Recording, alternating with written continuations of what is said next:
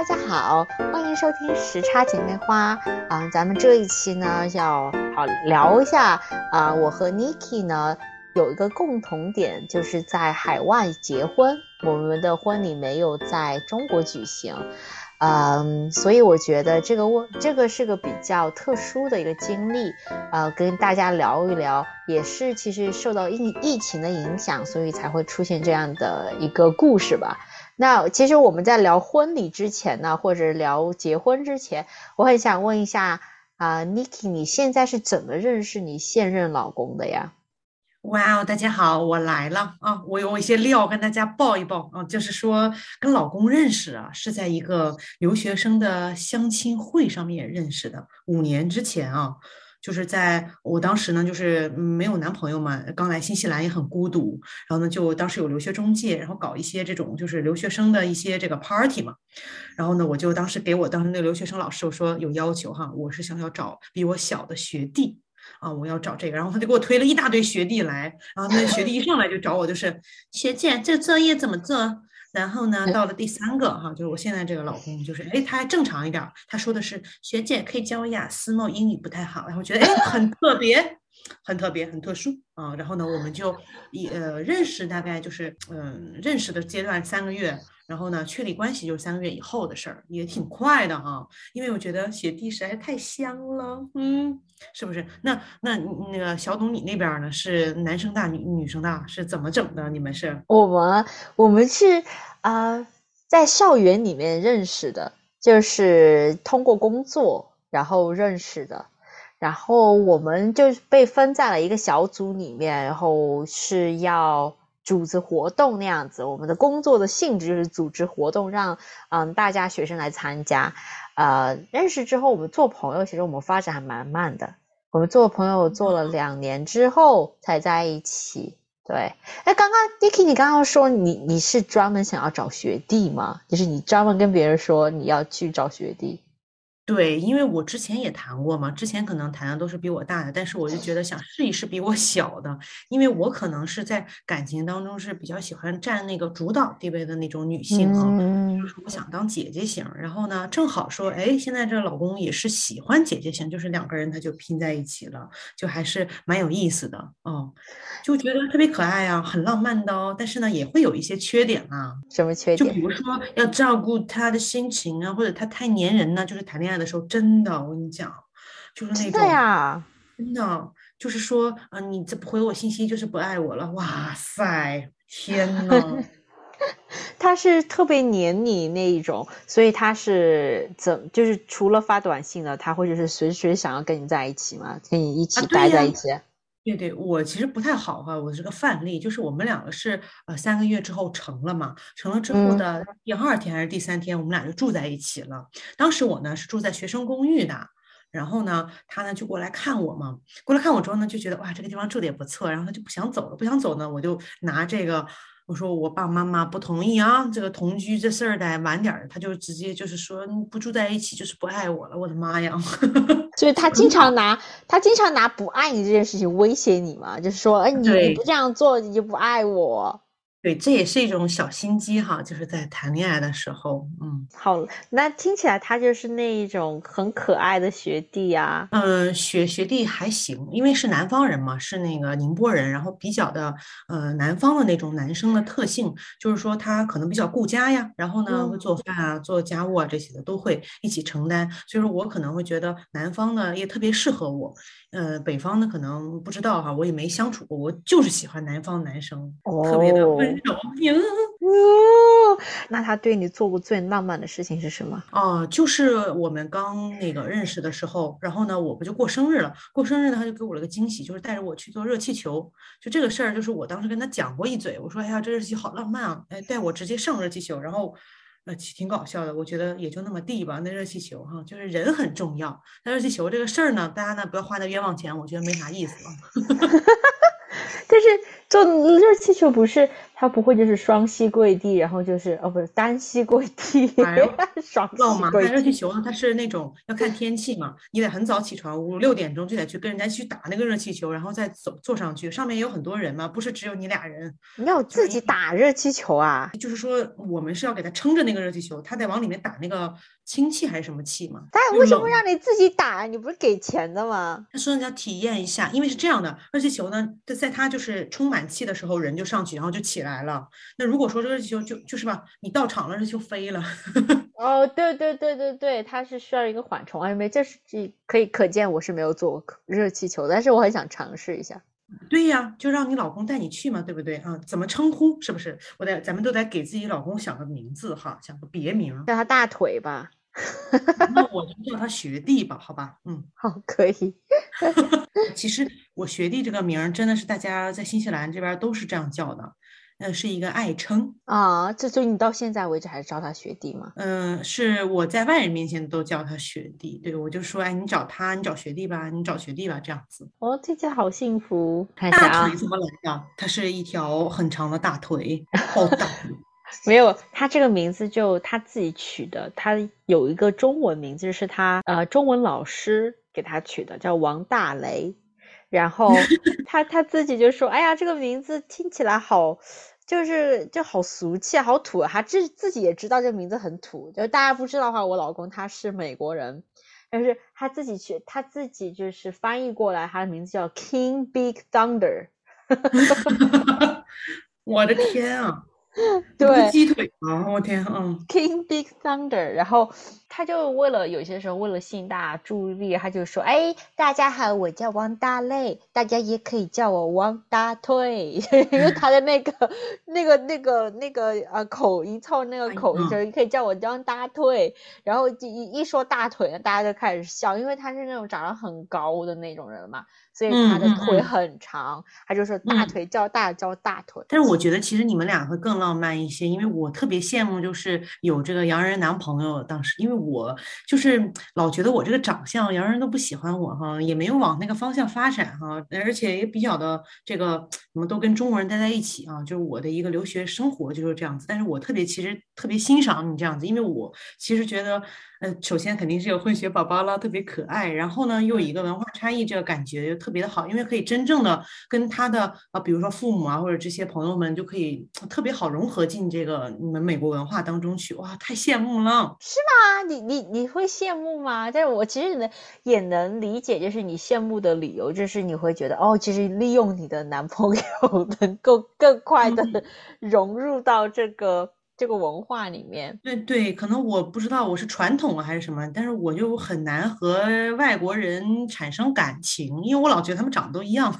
会的，有些时候你会觉得，如果说是你不经常跟他们打交道的时候，你觉得每个人长得都一样，因为他们也是这么看我们的。有很多洋人他也会看我们，就是我们长得也一模一样那样子的。真的吗？我的天呐，那我有个问题想问你啊，就是你怎么就是当时就确认，就是说你要找一个。呃，洋人呢，就是美国人呢，就是怎么想的这事儿呢？其实原因很简单呢，就很简单，就是我觉得中国男生不喜欢我这类的。真的？哦，会，对，有可能你还不太了解我，就是我是一个特别有想法的一个人，就我不太想啊被什么束缚住，因为在中国，他其实很多中国男生他喜欢找一个比较小鸟依人的那种女生，然后虽然我长相就有可能。呃，有可能是萌萌的那种感觉，但是这一旦他给我们接触，就发现就是 I don't give a shit，就是我根本就不会理他们这些手段啊之类的。呃，就是我，而且我能一眼的都能看出来男生在想什么，就就是他们每次给我发短信会怎样子，我就知道他们在想什么，而且我也知道这个男生有可能还不是特别好。对，又不是我想要找的那种特质，没有中国男生就是跟我正儿八经的追求过我啊，告白就没有人喜欢我呀，这没办法啊。明白了，所以我觉得就是说有思想的女生，这个我觉得确实是，就是对中国男生来说呢，很多人都是一种压力，真的，他们会觉得 hold 不住你啊。不是有那句话吗？我家里面有一匹野马，但是没有草原。董小姐。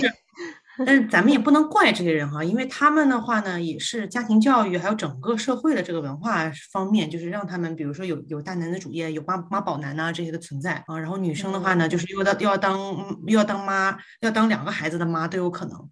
所以呢，这个方面就是独立的女性很难接受，真的是，就是可能要成全或者容忍很多。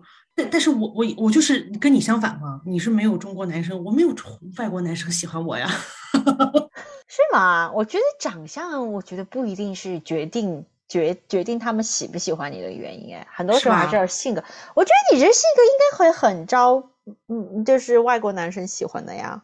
有好像，但是我一直都没有这个感觉，我害怕可能是那种，尤其是交流上面，我就会想说，如果以后这吵架，那用中文是用英文呢，是怎么办呢？就这一块儿啊，我一直呢还没有跨越出这一步。对，其实确实就是跨文化结婚这方面，我觉得双方的家庭都要付出很多，还是需要，就是就是你真的要足够爱对方，你才会。走到这一步，对，是这样。其实我觉得我们足够爱对方，在国外结婚已经是迈出非常大的一步了。对，是这样子的。那你哪一刻你决定你就要嫁给他呢？就嫁给你的老公？其实我感觉哈，没有就是说特别的哪一刻哈，但是就是我们两个因为是一八年还是一九年，不是买了一个期房，就是那种买了块地然后建嘛，然后在在原来那个地方。然后就等了两年左右的时间，等我们住进去的时候呢，就已经是我们差不多在一起四年了。我觉得到时候，而且是一直想给自己有一个家，然后呢就想着说那就可以，而且也四年，我们俩一直觉得说四年不结婚，是不是就成不了了？的那种感觉，看看鸡汤看多了啊。真的是对，有些时候确实是你跟他在一起太久了，好像就是应该走到这一步了。真的是这样，而且尤其是我们是从一开始同居嘛，同居生活四年了，你就会发现就跟家人一样，就非常的正常，就是没有什么那种什么牵牵小手啊、看个电影啊、吃个饭那种感觉了。这个也是一个弊端了啊。不过就是能够确认这个人是个好人。对，而且这我觉得其实。我们在结婚之前总会觉觉得好像婚姻就是有很多美好的一些东西，结了婚之后才发现，其实结婚之后就是就是平凡的生活，没有什么大家嗯就是脑补的那些画面。对对对，但是你还没讲呢，和大腿这个的定情的那一刻，你就在这你就讲这些是不是？这后面这么惨呢？也对，也对，是这样子的。我我其实我我决定是他，就是因为我们在疫情期间嘛，就被关在一个房子里面，应该待了两个月，就是没有怎么出去啊。然后，嗯，大家都都在一个房一个房屋下面。我发现其实跟他在一起，我就觉得很舒服。对，就是那一刻，就是疫情期间，我觉得哦，就是他了。因为如果说是你跟一个人在一起，没有什么吵架，没有这七七八八的一些 drama 呀。那那这个人他就很适合跟你生活在一起啊，就是感觉，就是选选室友那种感觉，或者是选朋友那种感觉，就是一个舒服的感觉，不并不是说我们为了爱情哦而结婚，但是肯定爱情是有在那里的，但是你你对，但是结婚你不可能只考虑爱情啊，你还要考虑很多，就是你生活在一起的你的摩擦，你们能不能容忍对方的一些小癖好、小嗜好，然后有些东西你能不能容忍。就是这这一点，这一点是非常非常重要的。对，你想说就是他的缺点，你要能够包容才行。优点每个人都有，但是缺点很多人可能就触碰到底线就不能走得下去了。对呀，对呀，说的特别对，对，是特别好的机会耶。然后就他也是这样觉得的喽，就是大腿，大腿也觉得就是你了。对他其实是个很纠结的人。我从来没有见过这么纠结的男生，但是他对结婚这件事情他没有怎么纠结，所以我就知道他其实应该也认定我了。但是我我们两个决定要结婚，其实非常的不浪漫。我们就一有一天早上一醒来，就是说，要不我们结个婚吧？然后我们就说，你怎么结婚呢？他说，哎，对啊，怎么结婚？然后就网上开始搜当地是怎么结婚的。你也是，对，超搞笑。什么 marriage marriage certificate，我们就这样搜，你知道吧？怎么拿到这张证？哎呦我天！对对对对对，哎，其实我们也可以刚也可以讲一下怎么结婚的，因为我觉得很搞笑，在网在海外结婚很搞笑哦，就是在我不知道中国结婚是怎么一个步骤，哎，中国其实好像只有一步，你就是去那个那个民政局，对，民政局拿个证就行了。但是在国外好像不是这样子，是不是？对我们这边的话，新西兰是这样哈，我们在上网搜完之后呢，它有一个网站，你上面去申请嘛，就我们两个人什么各种信息啊，然后呢，到最后一步很搞笑的，就是说他要你找一个牧师啊那种证见证人嘛。对对对对。哎呦哇塞，那那你那个整个那网站一大堆人，然后有他们的照片，然后他们的简介，对对对对对选谁，然后最后我选了个离我们家最近的。就是管它好不好，管它好不好，只要把那个签一下字就行了，是吧？对对对，然后又找了是一个姐姐，是一个当地姐姐，挺好的，很有经验，办过什么几百场婚礼的那种见证人啊，然后也很配合我们，然后就经常发邮件嘛。我当时真的是一个非常激动的一个马上要结婚的这样的新娘的感觉，每天都在跟这个见证人发邮件，说我还有什么需要注意的吗？我们需要什么定一定什么音乐，当天的什么的那种哈，整了大概哎，所以你是你真的是有个婚礼的是吧？对，就是我们有一个非常简单的一个婚礼哈，其实一开始我们是不想。要的就是直接领个证算了，因为便宜嘛，二百块钱，哎呀妈，都要二百刀呢。然后呢，就是好贵是吧？真的好贵。给你一张证，然后还什么，就是附赠一些什么歌曲啊，给你什么你唱啊什么的。哎呦我天呐，怎么怎么这么复杂？复杂哈。呃，我们呢就是订婚礼嘛，就是两个月之前在网上申请的，我们就就等于说订婚嘛，订婚订只订了两个月，真太短了，这蜜月啊。然后这就跟见证人呢，就是见了两次面，订了这个结婚当天的婚礼还有什么的。然后呢也请了大概二三十个朋友吧，就去了一个特别便宜一个公园儿哈。然后公园旁边还有一些路人甲乙丙，哎呦我的天呐，我们就牵手牵手走下来，然后我们挑的音乐什么的，然后呢，我可以把那个图片到时候发给你，然后就是整了一场，然后还有双方朋友呢也有一个见证人，然后来签个字，后面呢就去一个餐厅去吃饭嘛，就两个圆桌吃个饭，中式的，全是我中国朋友们呢，我天呐，有一些可能一两年都没见过了，我为什么要请他们呢？因为就在凑个人人数，对呀，你发朋友圈，到时候没有人家，人家还声称是最好的朋友，这得请吗？但是呢，现在又没联系了，就是这个就是很有意思的这种中式西式结合的这种婚礼。哦，所以你是就是像国内结婚差不多啊，就是你中式和西式都有在弄。对，那花了蛮多钱的嘛。那你那圆桌吃什么饭？什么烤鸭什么的，全部的来一圈吧，是吧？哎，所以你们是去中国餐厅吃的饭是吧？对，对，还有蛋糕。然后呢，还有就是当天那个礼服嘛，就找朋友租了一个，挺好的。还有就是每个人发喜糖吧，发完喜糖之后，你回到公司上班还得给公司的人礼堂吧。哇塞，我跟你说讲这个事儿哈，说起来容易，做起来特别特别的费时间。我觉得。嗯，这个那个学弟的父母哈，还需要明年或者后年疫情好了再回国再办一次。我这真的是，我想说可以尊重你们的文化，但是呢，我不想参与了哈。你就是整婚庆公司吧。新西兰这边就是你没有婚庆公司，你就自己弄，自己弄呢挺好的。你像有婚庆公司就是那种酒庄，就是那种长桌的那个，我也没那个钱呢。对呀。但是那那就是只要你涉及到公司婚庆公司，你肯定就特别贵，老贵了。但是比较最开心的是，不是那些人哈，是第一个是去挑婚纱，第二个呢是在新西兰呢拍了呃四套衣服的那个婚纱照，还特别特别的好看。哦，这个是我人生觉得就非常怎么说高光时刻吧。那妆化的真的太美了，就不是我好吧？完了之后呢，那个衣服紧到我那一天哈，我都喘不过气儿啊！怎么会有那种衣服，勒的那肋骨都要崩出来了，你知道吗？就我胖成那样嘛？对，结婚其实没有哪一步是舒服的。对，真的就然后要摆姿势什么的，哇塞，好累好累啊！哦，真的是这样的。那你当天是你是夏天结的婚还是冬天结的婚？夏夏天夏天夏天结的婚，那还好，那那至少还不不冷，就就写着你出去照相啊，各方面还好。暴晒，人家真的暴晒，嗯。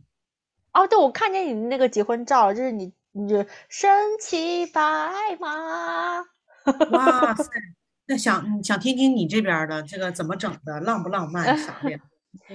哇，我这跟你比起来，我这根本就不算啥，好吧？我们别别别别，我们真的好随便的，就是整个从头到尾非常的随便，就是随便到你们肯定都不相信它是个婚礼。我觉得应该是不算一个婚礼，像一个就是那种见证会这样子的。那也行啊。对啊，就就我我是那种，我刚刚跟你们说，我们就是一早，嗯，有天早上起来就说，哦，要结婚，然后我们就给给双方父母说了，啊，好，我们要结婚，然后我们就，我们我们就在网上就是准备，当时是疫情嘛，所以所有的那种公证东西都放在网上了，我们网上我们还以为就这一步。我们就完成了，结果没有想到，这就是还有第二步，就像找见证人，就证婚人那样子了。我们才意识到，哦，我们还要再再找个见证人这样子。我们在网上要开始找人，然后这这一步我就让大腿来做了。大腿就是在网上找到了一个会说中文和英文的一个见证人。不错，嗯，对对对。然后当时的时候就很随便，你知道，我说，哎，那我们在哪儿办呢？然后。特别搞笑，我说那我们就在见证人的家里面办吧。可以可以，真行，这边有好多人是这样的啊。然后因为他大磊大腿，他就跟他父母说这件事情嘛。然后我们两个就说，哎，这就就就签个字儿的事儿，我们就去签个字儿就行了，你不需要来了，因为我们当时不在一同一个州，你知道吗？然后大大腿的父母就说不行，这么重要的时刻我们肯定要出现的。然后他们就很急急忙忙的就订了那个飞机票，准备过飞过来，而且是个周末，他们根本就没有停留很长时间。然后他们来了之后呢，我这边也请了几个朋友，应该就是三个朋友还是四个朋友，就很少的人。对，当时我们到到见证人家里面，我们说，哎，那我们在哪儿结婚呢？然后见证。怎么都 临时想，怎么回事？对啊，我说哎，在哪儿结婚呢？然后见证人说，呃，也可以在我家里面，也可以在我的后院儿。那说那咱们去后院儿吧，好像后面后院儿安全一些，还在考虑到疫情的原因，就咱们去后院儿吧。然后去了他后院儿。就没有想到，就是他后院还挺美的，后面就有一片森森林那样子的，然后他那就是当天是秋天，就是不冷不热的样子，刚刚那个阳光也刚刚好，就是我们没我们就是刚没有怎么的去安排这件事情，但是反而这件事情就是 turns out 就是很好，就是感觉好像一切就刚刚好的那样子，然后那那几天其实有点降温的，但但是在当天。它的是那个气温有点回回温了，也阳光也特别特别的好。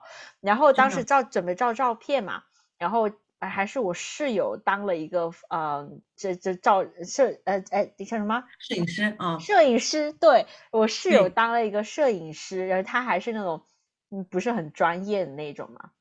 然后他照相的时候，他说：“哎，来给那个。”呃，新娘拿一个捧花，当时我还没有捧花，你知道吗？什么都没有。然后，然后我们那个见证人人很好嘛，他说：“哎，我们家里面有花。”然后就他的他还有个女儿，他的女儿就蹦蹦跳跳的就跑到他们家里面帮我拿花。你知道那个花是什么颜色吗？就是那种特别俗的那种，那种。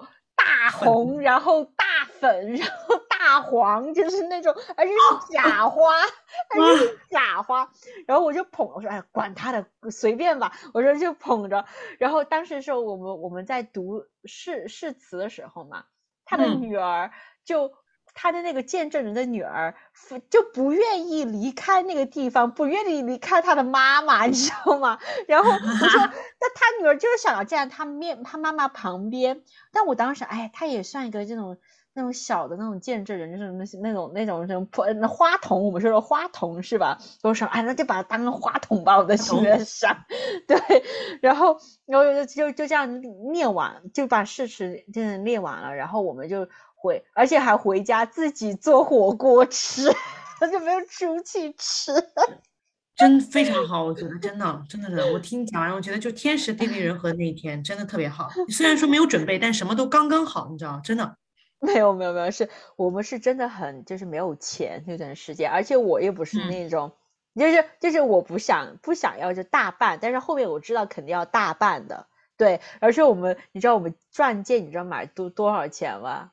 说，嗯，不是 我的我的应一该分吓死我了，天，嗯，快，嗯我的是三十美金，大雷的是四十五美金，他的戒指还比我的戒指贵。哎，不，一般是女的比女士比男士的要贵呀，上面算点小碎钻这种的，对呀，本来是对半的，本来是我是三十五，他也是才三十五，但是他的那个手指的那个 size 就是尺寸太大了，还要再多加钱。哎呦我天，笑死我了！我的妈呀，这 这大对大腿大腿可以的，这我还以为镶在了他的腿上。哎呀，嗯然后到现哦，但是嗯到现在，你知道那个那个戒指怎么回事吗？它掉了，弄丢了。然后，然后我说，那你弄丢了，我就不戴了吧。然后每次我们出去的时候，呃呃，给别人说，哎，我们结婚了，但是所有人都盯着我的手指看，然后看我的有没有有没有戒指，但是我没有戒指。他们有有些人比较直接，他说，你不是结婚了吗？戒指呢？然后戒指在哪好多人呢？好多人不戴，没事儿没事儿，真的是，嗯，哇塞，我觉得好好好浪漫，感觉有一种那个乡村气息的那种感 觉。对对，哎哎，但但是其实我们两个都是当时的中国这边亲人都没有在场，是不是？不在，我那个时候是直播，其实他们一开始是不是特别同意我们在新西兰就是搞这么呃，算是稍微花点钱的这种啊？因为你刚刚不是讲到说也有那种就是民政局可以就是新就是新西兰其实也有，但是疫情原因它关了，他就是说如果你想搞的话，你只能是去那个就比如说见证人的家里啊，或者是自己去租一个场地。其实我们一开始也不想花那么多钱，但是没有办法，那要做呢，要请朋友就整好点儿吧。谁让它关了呢？本来其实特别简单的一件事情是吧？去那个政嗯府，人家那个就有场地，你就去呗。但是当时我父母也没有来嘛。那你嗯知道我们怎么弄的吗？当时我跟我父母说，我们也搞直播，但是就是微信直播，微这样我信朋啊朋友拿着一个那种山脚架，然后架着，然后就这样直播，然后还麻烦朋友这样子。然后后面的时候我说，哎，那么我们来照相吧。然后我爸妈就是坐在那个那个手机面前，就这样子，我就把手机拿着，然后就这样照太吓人了！您这感觉是，这是端的是什么照片呢？我天呐，吓死我对，就就就我我其实我的结婚经历其实就可以拿段子来讲，因为就是真的太太不一样了。就一般就是女方其实会要求更多一点儿嘛，就是说哦这个婚礼我一定要怎么怎么办。但是我有点不一样，就是我说哎没钱，那就咱就不 不不弄了，就是不要就是挤那个钱去弄这些事情，我也不工作是对吧？然后我，然后我我也在读书，所以我就哎，那就算了吧。我说后面后面再补就行了。其实我也想要大办的，但是我们应该后面会安排一下正式的婚婚礼。你呢？准备是在美国还是说带大腿回国办呢？我们两边应该都会办。其实我刚刚这件事情才发生，应该就在一周前，我爸爸就是嗯非常的强硬的说要跟大雷的父母、大腿的父母视频。然后我说，哎，刚刚好过圣诞节嘛，我觉得就在这边。然后我就说，那好吧，安排时间视频。但我不知道大我爸爸要说什么，但是我爸爸就说到说一定要办婚礼，就是说，呃，我们当时那个婚礼太太小了，太草率了。他作为爸爸来说，他说我养女儿养这么大，你不可能一个婚礼都没有，我说一定要在美哦国办一个。明白。就是嗯他就说女儿你翻译吧。我说我怎么翻译这句话？我说怎么怎么翻译这句话？就是把他说的非常的友好。委婉一点儿，对对 对。哇塞，这这有点紧张了，这感觉是，主要是双方父母还没有见过，对不对？而且见过见过，面对见过啊面见过。对，当当时来我的毕业典礼的时候，我就跟大雷在一起了，当时就双方就见过一次。那见过还整这么严肃干什么？就真的是男方肯定是会给婚礼的就行，是不是？对，但他们没有打算给啊，就 呃，有一些男生就是说他可能就想这这么好，确实挺花钱的，真的。不，这个就是文化上的差异了，这就是聊到文化差异了。就是当时聊我 对对，当时我们在聊的时候，我的那个婆婆她就说，办婚礼这件事情在美国其实是新娘来操办的，就是家里面人他不会，呃，就不会就是帮你决定很多东西，就是新娘就前前后后要自己来操办婚礼的。那这个资金方面怎么办呢？这个资金方面他们可以提供，他说他们资金方面可以提供，但是但是的话，就是你要自己有安排，就是你要告诉他们你想要办婚礼，他们不会就是告诉你一定要办婚礼，因为就美国这上面都是这样子，他们不会觉得结婚这件事情是两个家庭的事情，他们的他们的印象就是哦，你结婚了你就有自己的家庭了，他不会觉得哦你结婚了，所以我要为你做一些事情。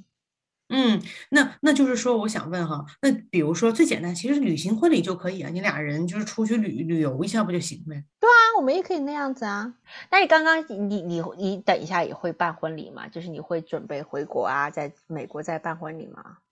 就是我新西兰的话办完了之后回国的话，其实我是不想办的，因为就是没有这个习俗嘛。然后，但是南方的话还是有这块习俗的。但是我觉得就是什么时候我们能回国，然后呢安全的再回来，这个的话还没有未知数呢，说不定那个时候还有宝宝了呢，对不对？但是我其实也是觉得结婚这事儿呢，也是会有受到一些歧视吧。觉得就是说很多华人哈就会觉得结婚你就是为了要小孩儿这种的。我说我没有小要小孩的计划呀，哦，嗯，我说我这挺挺开心的，是不是？就是因为这个，就到到时间大家相爱喜喜欢这时间点就能结婚结呗，怎么的？这跟要小孩有什么关系嘛？是不是？嗯，所以你的老公家里面会给你压力吗？他们没有呃，这个就是很有意思哈。他们不会给我压力，我呢给他们压。我就说呢，我希望呢三十岁之前呢有两个宝宝。然后呢，他们就说不要那么早啊，那要自己的事业啊，怎么怎么地的。但是呢，我妈妈这一块儿真的就是给我压力。这种她说疫情，反正你在家也没事儿啊，你就拿孩子玩呗。我的天呐，气死我了！对啊，对啊，我我我父母也有这样一样的态度，跟你那个差不多。就是他们总觉得哦，我那个年代也是没有准备好要孩子才要了你啊。哦，那我要的早，所以才现在才能享福，所以我不想让你后悔，你也要要孩子，怎么怎么回事儿？嗯，但是我觉得我们俩因为还比较年轻，我觉得就是说还是可以撑几年的，我觉得，嗯，因为很多现实现实的问题啊，我觉得就是说孩子他需要我们是要负责任的呀。对，我自己还是个小孩似的，我怎么去？真的这不是跟宠物还不一样，因为我自己也有养那个养猫嘛，跟宠物还不一样，就是它是得教育的养。他是一个有智力的人呢，啊，对而且你要考虑很多东西啊，对啊，你要有时间陪他们才行。对啊，还有孩子的教育，吃什么穿什么，然后教什么伙伴们是吧？然后呢，开什么派对？我的天！而且所以说，这就是我我觉得是女性嘛，就是到二十五岁以后，可能就是会比男性他承担的压力会更多，就是责任方面。而且其其实怀孕这个过程。都很困难，就是对女性的压力，身身身材上啊，然后身体上健康上的压力都挺大的。对啊，而且像在职场当中，有一些公司，它可能它就是会有歧视呢，真的。嗯，对，是这样子的。那你那你们你有遇到吗？你就是身边的在新西兰的一些同事，就是因为怀孕了，然后就再也没回来了吧？就是呃，新西兰当然不允许这样，但是呢，会有一些潜在的，比如说那个呃，就有一些人可能也是就是脑子哈没转过来，就跟老板说最近在备孕，然后呢，老板就给他很多工作这种的，就怀不上啊，因为工作压力太大了嘛。然后有一些人本身就是工作压力很大，他三十岁以后他根本就怀不上，他想要的时候他也没有，他就只能辞掉工作，在家里面专门就为了这件事情去。哦，嗯，你看就是牺牲很多，牺牲很多，真的是。嗯，不容易，所以我们就自己脑袋要清楚。嗯，怎么？但是这个东西，比如说这个避孕还好，但如果说就是结婚了以后，那就不避孕就开放的话，这样的话也也是就是顺其自然，意外也是有可能的。如果啊意外了的话，就有可能了。就是难道就不要吗？那肯定还是要要的呀，对吧？嗯，就不是你想象，比如说我三十岁那一天我要有是吧？和二十九、二十八，那你可能也就生了。对我我就有遇见，就是有朋友这样子，他们订婚了，然后好像就没有避孕，就怀孕了。但是我那个朋友，他才刚刚大学毕业，然后他准正准备要回去读个研究生，这样怎样子，所以才能找到更好的工作嘛。然后他就必须要，就是推迟这个计划，然后怀怀上了之后就没有办法了呀，就怀上之后你就。就就就得把它生下来，就打就会打乱计划。是的，是的，是的，没错。但是我觉得三十岁之前，就我觉得三十岁是个坎儿哈。我觉得不知道是咱们这个很多的这个怎么说广告，还有这些宣传哈，就是三十岁以后很难吗？这个事情，嗯嗯，你是什么计划呢？他们说最佳生育时间是在三十五岁之前。嗯，那你感觉就是你是啥计划呢？就是嗯，我应该三十岁吧，我今年二十七。所以我还想再等一下，而且我很享受就是两人世界，就是孩子一旦降临在这个世界上的话，就其实对感情这方面压力也会很大，就是对，你就围着孩子了，就是吧？对，嗯，那你呢？你什么计划？我我我也是一个预想哈，三十岁之前吧，我觉得，因为我其实自己还比较事业心比较重哈，但是我在想呢，就是说。我现在其实实际上公司也不会说给我一个二十来岁的人一个特别重要的一个职位，那么我还需要时间去历练。那这个时间段呢，我也做不上经理什么的哈，我就还在这种就是呃助理呀、就专员这种情况下的话呢，我就边锻炼，我这边孩子呢也可以有，我是这个想法。三十岁以后呢，孩子可能两三岁了，然后也能够有有更多其他的精力呢，去搞自己的事业。我是这么想的。我我我妈特别搞笑，你现在有事业吗？是什么事业呀？啊，那事业怎么样啊？什么的？是经理吗？怎么地的？不能有孩子啊？哇塞，真的，这集我觉得我妈就不能看见了。不不要给他 转，不转不转。就看不到，对我妈妈也一样，差不多的。对我妈也会觉得，就是说，哎，你事业啊，你怀孩子啊，不影响啊。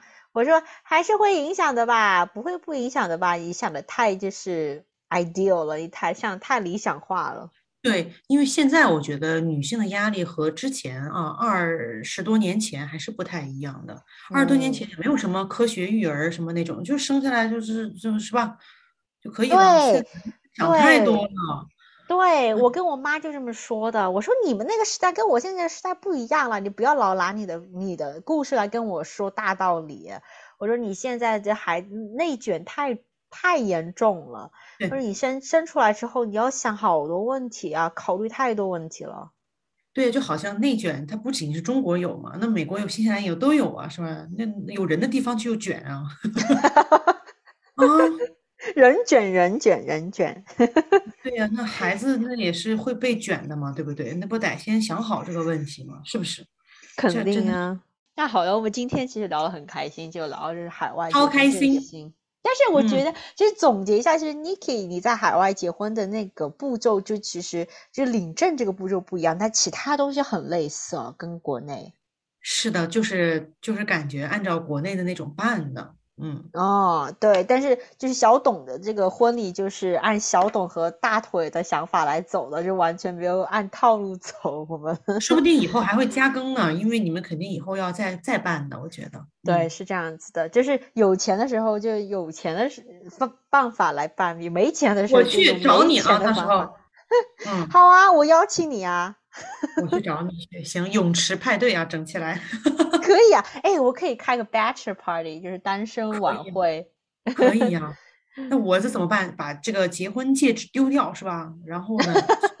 先找几个帅哥，你知道吗？单身派对是找帅哥。谢谢大家收听到现在，呃，我们下期，哎，我们可以做个预告，是不是？我们下期要找什么？叫讨好性人格。对我们下期要讲讨好杏仁核记，敬请期待哟，拜拜！拜拜！时差姐妹花，拜拜！时差姐妹花二，拜拜！